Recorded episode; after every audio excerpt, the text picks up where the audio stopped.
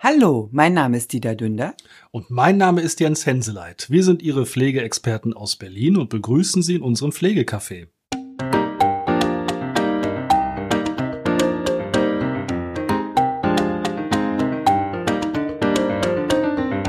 Hallo und herzlich willkommen. Schön, dass Sie uns wieder Ihr Gehör schenken. Ja, auch ein Hallo von mir. Wir freuen uns, dass wir wieder zusammensitzen. Heute ähm, geht es mal weniger um Paragraphen als vielmehr um uns, weil wir auf vielfachen Wunsch hin und auf einigen Anfragen doch gerne auch mal etwas über uns preisgeben möchten, weil wir darauf angesprochen wurden, nicht? Wer seid ihr überhaupt? Seid ihr überhaupt?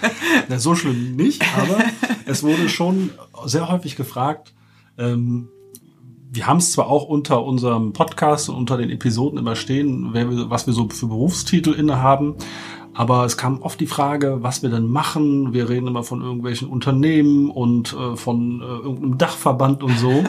und da haben wir uns gedacht, okay, es ist kurz vor Weihnachten, also wir müssen sagen, äh, wir veröffentlichen das Ganze immer am Donnerstag. Heute ist Dienstag vor dem Lockdown. Haben wir uns getroffen, weil wir natürlich auch möglichst wenig äh, Kontakte haben wollen, was wir sowieso schon haben, aber dann noch weniger. Und das wird erstmal jetzt ne, unsere letzte Sendung in diesem Jahr. Na, ich habe doch in der letzten Folge schon frohe du hast Weihnachten. Ja schon frohe Weihnachten. Hast du schon ich habe ja schon abgeschlossen gehabt. Schon Feierabend. Ist schon, schon durch, ja. Im Gedanken schon weg. Nein, und das ist, also wir werden auch, ähm, solange der Lockdown dann anhält, müssen wir mal gucken, auch am Jahresanfang, ob wir dann äh, die nächsten Folgen veröffentlichen. Also es geht im nächsten Jahr auf jeden Fall weiter. Ja. Aber wir werden natürlich auch äh, uns an die Regeln halten und möglichst wenig Kontakt haben. Und to tonmäßig wäre es ziemlich blöd, das Ganze irgendwie über Telefon aufzunehmen. Ähm, aber man hat ja noch zwölf andere Folgen, die man sich anhören kann. immer und immer wieder. Ja, und so sitzen wir heute zusammen bei schöner Tasse Tee und wollen uns kurz mal vorstellen, beziehungsweise über uns erzählen. Also mhm. ja. Auch über unsere Arbeit, ne? Über unsere Arbeit. Und äh, ja, ich bin total happy, dass wir uns am Jahresanfang kennengelernt haben. Ich auch. Ja, und also, äh, so mh. zueinander gefunden haben und äh, zwei Berliner. So äh, richtig Ur-Berliner, hier geboren über mehrere Generationen, würde ja, ich mal sagen. Ja, also ich lebe hier seit ich eins bin. Stunde null. Stunde null, genau. Aber ich, ich, ja, ich bin, ich bin schon Berlinerin. Ja. ja. Ich kann auch Berliner, ne? also so ist nicht. Ne?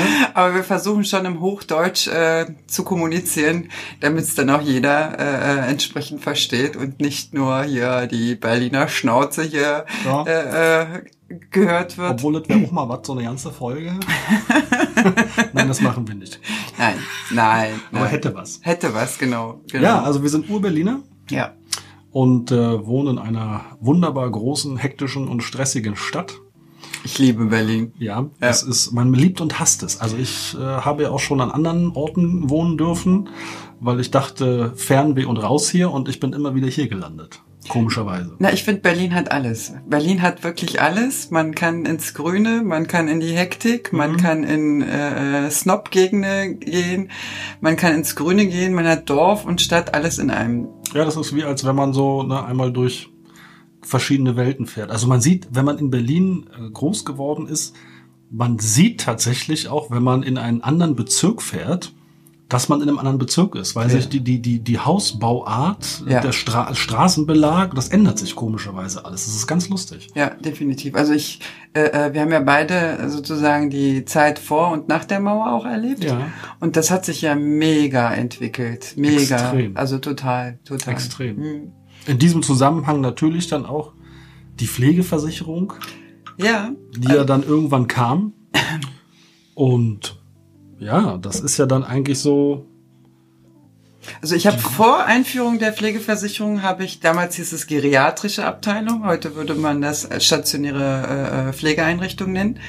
Ähm, vor 96 habe ich in der Pflegeeinrichtung gearbeitet und dann kam die Pflegeversicherung, so total neu und äh, ups, ein komplett neues Gesetzbuch hat mich damals als Krankenschwester, also ich darf mich als Krankenschwester bezeichnen, damals hieß es, heute Pflegefachfrau. Ja, ich bin auch Krankenpfleger, also richtig gelernter Krankenpfleger, steht auch noch in der Urkunde drin. Ja, ja. Und ähm, damals hat mich die Theorie nicht so sehr interessiert. Wir mussten einfach äh, funktionieren. Mit deutlich mehr Personal. Ja. Deutlich entspannter als heute, das muss man auch ganz klar sagen. Na, wir hatten Zivis damals, die Z äh, Ja, genau, Zivildienstleistende. Ja, Zivildienstleistende, ja. genau, ja. und FSJler und wie sie alle hießen. Ja. Das war schon, es war eine tolle Zeit. Ja. Ja, und dann äh, bin ich irgendwann mal in die Krankenkasse reingekommen, von der Krankenkasse dann in die Pflegekasse und dann kam die Theorie. Und da habe ich gesagt, ah, okay, deswegen die Mega-Verwaltung. Vorher habe ich es immer nicht irgendwie verstanden und ja, die Leute in der Kasse und die haben ja eh keine Ahnung. Sowieso nicht, auch heute nicht, alle nicht, alle nicht. nein, nein, also ich habe äh, ähm, lange und viel in der Pflegekasse gearbeitet. Äh, das ist schon Wahnsinn, was die leisten müssen. Und auch ja. da, also die, das Personal muss jetzt wesentlich mehr leisten, auch als vorher. Die Effizienz und die Produktivität ist da halt auch extrem gefordert. Also nicht nur in der mhm. echten Pflege, in der Praxis, sondern auch da, wo die Praxis verwaltet wird. Ja, es geht viel um Geld, ne? Ja. Und wo es um Geld geht, ja. muss man letztendlich auch aufpassen, dass es, dass der Mensch nicht so aus dem, aus dem Blick ja, verloren geht. Ja. Ja, ich hatte das Glück, ähm, dass ich wirklich sehr individuell für den Versicherten mitdenken durfte und agieren durfte. Und die Pflegeversicherung selber ist ja noch nicht so stringent wie die Krankenversicherung, mhm. also das Monetäre zumindest. Mhm. Und ähm, konnte dann halt auch gute Leistungen für die Pflegebedürftigen gewähren. Also das mir hat sehr, sehr viel Freude gebracht. Ja, ich war auf der anderen Seite im elterlichen Pflegedienst. Ja. Und äh, da viel, viel, viel auch erfahren, wie es ist, David gegen Goliath. Mhm. Also nicht nur ne, Pflegekasse, Krankenkasse, sondern eben auch äh, gegen sämtliche Institutionen, die man sich so vorstellen kann, die irgendwas mit einer Versorgung von einem Pflegebedürftigen zu tun haben. Ja. Und auch sehr oft erlebt, wie machtlos man eigentlich teilweise werden kann, wenn man anderen Menschen helfen möchte und vielleicht auch deren Willen denn tatsächlich auch umsetzen möchte. Es war ja häufig so, dass die, man hat ja auch nach Jahren, also wir haben, also, also fliegen heute noch, weiß gar nicht, ob die, die, die, die ersten Patienten, ich glaube, letzter, vorletztes Jahr ist die, die, die letzte gestorben, also nach 17 Jahren, die haben den seit 2000, den Pflegedienst, Aha, den haben sie ja, ja immer noch. Und da hat man dann irgendwann auch nach Jahren so ein, ich will nicht sagen eine Beziehung, aber doch ein vertrautes Verhältnis aufgebaut. Und dann haben die Leute einmal erzählt, was sie möchten und nicht möchten. Mhm. Und dann kam irgendwann die Situation, warum auch immer, wurde irgendein anderer Verantwortlicher den vor die Nase gesetzt und dann wurde auf einmal ganz anders entschieden, gegen den Willen eigentlich desjenigen. Und dann hat man versucht, als Pflegedienst dagegen zu halten und wurde immer so als dämlich abgetan. Das war damals eine sehr, sehr, sehr, für mich eine sehr einschneidende Erfahrung, was letztendlich dann auch irgendwann dazu geführt hat, dass ich gesagt habe, ambulante Pflege kann ich nicht mehr, will ich nicht mehr, aber Beratung, mhm. das ist das, was ich möchte und auch ähm, ja quasi die Gutachterseite. Also ich bin ja bin ja richtig ausgebildeter Pflegesachverständiger. Ich habe das richtig gelernt ähm, und habe da auch eine Prüfung abgelegt und bin auch richtig TÜV zertifiziert und habe dadurch auch einen Einblick gekriegt von der anderen Seite, wie es dann so von von von den entscheidenden Institutionen denn tatsächlich. Äh, Warum die Verwaltung so verwaltungsreich ist, ja. Ja, also wie es tatsächlich gedacht wird. Ne? Das ja. fand ich, also es ist mir heute auch, ich mache das ja immer noch sehr, sehr, sehr spannend, sehr interessant. Und ähm, die Berufserfahrung aber aus den letzten 20 Jahren hilft mir heute extrem viel weiter.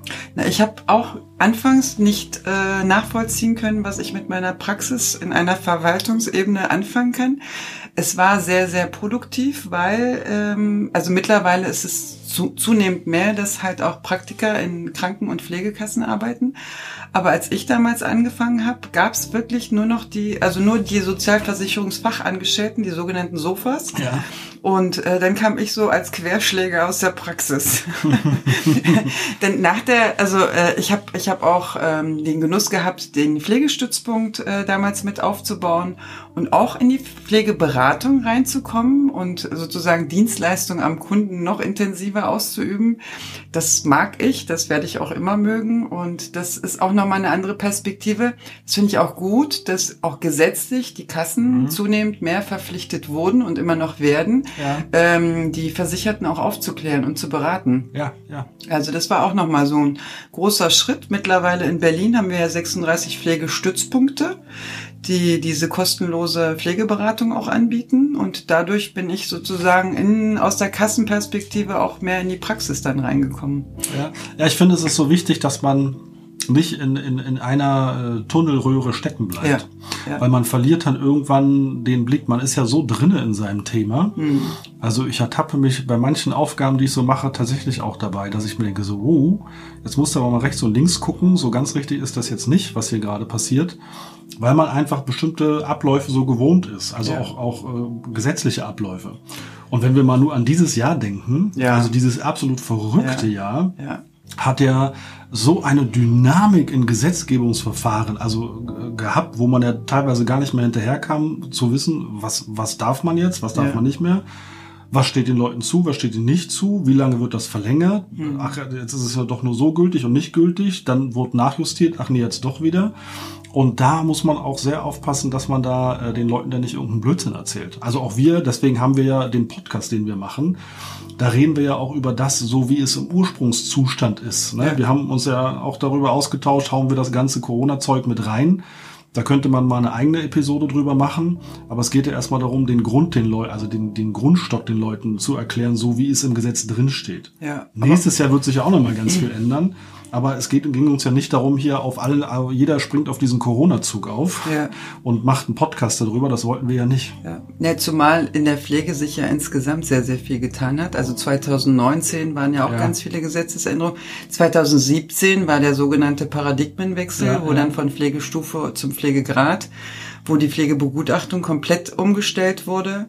Und da hat man auch heute, also ich betreibe ja auch, das machen ja bestimmt andere, andere, die im Gesundheitswesen sind, auch, man macht ja viel Recherche. Und äh, es ist total spannend, dass also, wenn man mit der Pflege zu tun hat, zumindest nach den Rankings von Google, Pflegestufe hm. weit über Pflegegraden steht. Also das zeigt auch, dass nach drei Jahren ja. das noch nicht richtig in den Köpfen angekommen ist. Ja. Das ja. wird immer noch, auch das reden wir auch in diesen Live-Gesprächen mit vor Ort, immer noch viel von Pflegestufen gesprochen. Ja, neige ich manchmal auch dazu, weil es mhm. einfach ähm, von 96 bis 2017 mit Pflegestufen dann auch hantiert wurde. Ja. Ja. Ich kam ja noch in den Genuss, ähm, etwas über vier Jahre in Bundesverbänden tätig zu sein. Das ist eine komplett andere Perspektive. Dann das sitzt man ich, ja. da in der Gesetzgebung wo ich dann anfangs dachte, Gott, stundenlang über und oder oder. Jetzt würde mir mhm. ein Jurist gleich eine Watsche geben, dass das immens wichtig ist.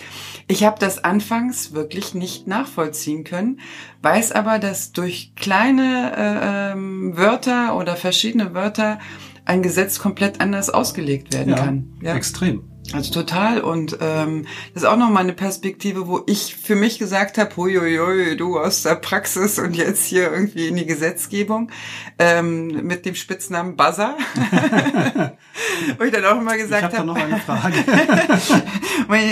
ja, schön und gut, aber in der Praxis ist es schwer umzusetzen. Und auch da, also sie sitzen mit ganz, ganz, ganz vielen klugen Köpfen, mit ganz vielen studierten Experten in ganz großen Gremien, Stunden, Tagen tagelang und, und entwickeln Gesetze, Empfehlungen, Richtlinien und denken, sie haben an alles gedacht und dann kommt das dann in die Welt und dann wupp, kommen dann entsprechend ja. äh, entweder die Grauzonen oder auch die, die Vetos von den Praktikern, wo man dann auch als Experten da auch nicht daran gedacht hat. Ja, bestes Beispiel dafür ist, damals, als die Verhinderungspflege ja. von vier auf sechs Wochen verlängert, also erhöht wurde, ja da die Kürzung des hälftigen Pflegegeldes. Ja. Das hatte man vergessen mit anzupassen. Das sorgte dann dafür, dass den Leuten also nach vier Wochen dann das Pflegegeld komplett gestrichen wurde oder ja. gekürzt wurde, weil diese zwei Wochen nicht mitgenommen wurden. Ja, bei der, bei der hälftigen Verlängerung. Und das hat man dann ja ein halbes Jahr später durch so einen Omnibus äh, ja, Omnibusgesetz war so, so mein. da habe ich anfangs gedacht, oh, das können, das, das Omnibusgesetz, da ist irgendwas falsch. Spannend, ne? Ja, musste ich dann auch googeln und äh, äh, gucken, was ist ein Omnibusgesetz. Also Omnibusgesetz heißt sozusagen, wenn der Bus fährt, dass man da als Passagier nochmal kurz reinspringt Und dann haben sie einen Gesetzesentwurf, was überhaupt nichts mit Pflege zu tun hat. Aber weil man halt bei der Veränderungspflege was vergessen hat, äh, packt man das da mit rein genau. und justiert sozusagen nach. Ja, und, de, und da haben wir zum Beispiel, also ähm, wir haben damals, also 2017 haben wir dann ja auch einen, einen Verband gegründet, speziell für Pflegeberater, mhm. Pflegeberaterinnen weil wir eben auch festgestellt haben, dass diese große, weite Welt der Pflegeberaterinnen und Berater überhaupt keine Lobby hat, was das angeht und keinen direkten Ansprechpartner. Es gab zwar diese ganze, es gibt ja 7a-Berater und dann ja. gibt es ja die Fachkräfte für diese häuslichen Schulungen, Pflegekurse, die ne, Paragraph 45, das machen wir nächstes Jahr noch in einer Episode. Ja.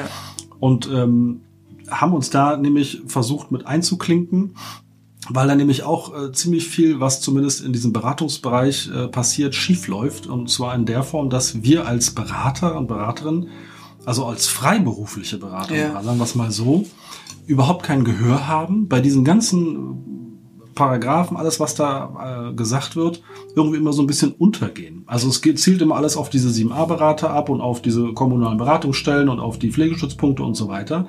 Aber wir haben ja zum Beispiel unabhängige Beratungsstellen. So. Ja. Mein Unternehmen, was ich zusammen mit meiner Frau habe, das kann ich auch mal äh, wunderbar äh, erwähnen. Das muss ich auch erwähnen, weil es äh, ein ganz tolles ähm, Arbeiten äh, mit ihr zusammen ist. Und da ist es so, dass wir als Beratungsstelle gerade jetzt auch in dieser Corona-Zeit überhaupt gar nicht wahrgenommen wurden. Wir wurden völlig überhört, völlig übersehen. Und als wir dann anfingen, unsere Hand zu heben und zu sagen, hallo, wir sind auch noch da und irgendwas stimmt hier gerade nicht, weil wir sollen die, die ganzen Dinge nicht durchführen, dann war dieses, wurden die nicht bezahlt, weil die mhm. Leute trotzdem ankamen und das wollten. Und dann mussten wir uns direkt an den Petitionsausschuss des Bundestages wenden, direkt an das Gesundheitsministerium und an den äh, Herrn Westerfellhaus, den Pflegebevollmächtigten der Bundesregierung, um dafür überhaupt sorgen zu können, dass wir unsere Leistung bezahlt kriegen, weil die haben ja gesagt, ne, das wurde letztes Jahr, also ähm, wurden ja ausgesetzt bis ja. Ende September, diese Beratungspflicht. Und wenn man als Unternehmen aber hauptsächlich davon lebt, mhm mhm. und darüber keinen kein Ersatz kriegt, keinen Schadenersatz. Aber wir beschäftigen ja auch viele Festangestellte.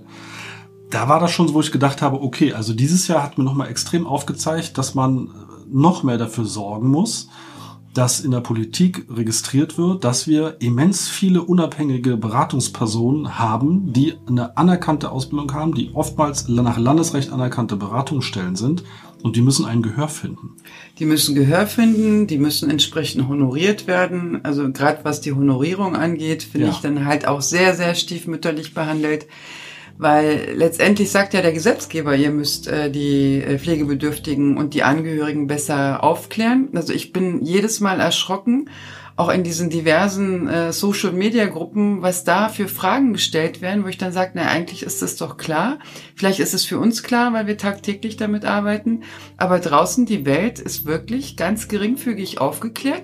Jetzt nehmen, geben wir unserer ähm, gesellschaftlichen Verantwortung nach und, und äh, beraten und werden da auch nicht anerkannt, auch nicht wertgeschätzt und, und nicht richtig honoriert. Mhm.